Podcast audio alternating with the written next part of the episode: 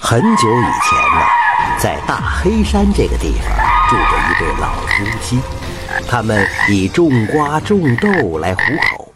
两个人已经六十开外了，还是无儿无女，过着冷冷清清的日子。常言道啊，不开花的野地，蝴蝶看不起；没儿女的夫妻，受别人的气。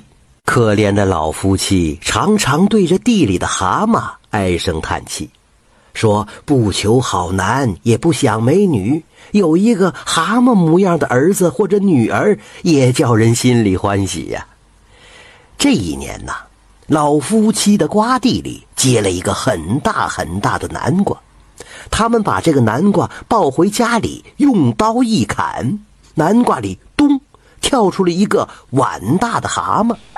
这蛤蟆一落地呀，没有咕呱的叫声，却说起了人话。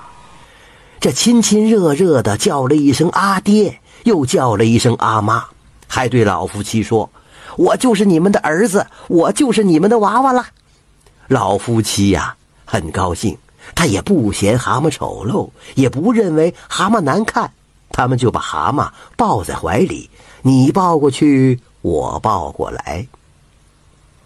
转眼间呐，春夏秋冬，时光如梭，这蛤蟆就长到了十八岁了。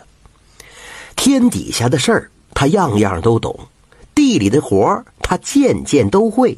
这老夫妻俩呀，老头像喝了米酒一样的心里直醉，老太太像吃了蜜糖一样乐得合不拢嘴。这一天，蛤蟆对老夫妻说：“阿爸阿妈。”我要讨媳妇，让媳妇给你们端饭送水，好让你们享几天清福。老两口就说了：“哎呀，我的乖儿子，你就别动这个念头了。你说哪家的姑娘会来咱们家做媳妇儿啊？”蛤蟆笑了笑，就说了：“我听说国王家的公主非常漂亮，我就要讨国王的公主呢。”老夫妻听了就着急了：“哎呦，我的乖儿子，你可别说了。”担心别人听到，传到国王的耳朵里，会惹下杀头的罪呀！蛤蟆蛮有把握的说：“你们放心，不会杀头的。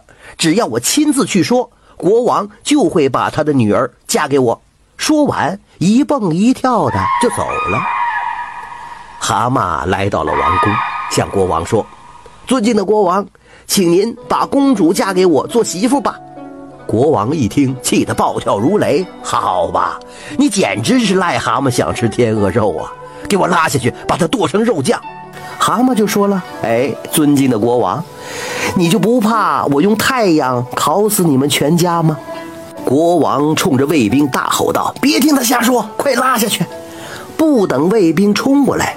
蛤蟆朝天咕呱叫了一声，霎时间，太阳就变成了一个大火球，把整个王宫烤得滚烫。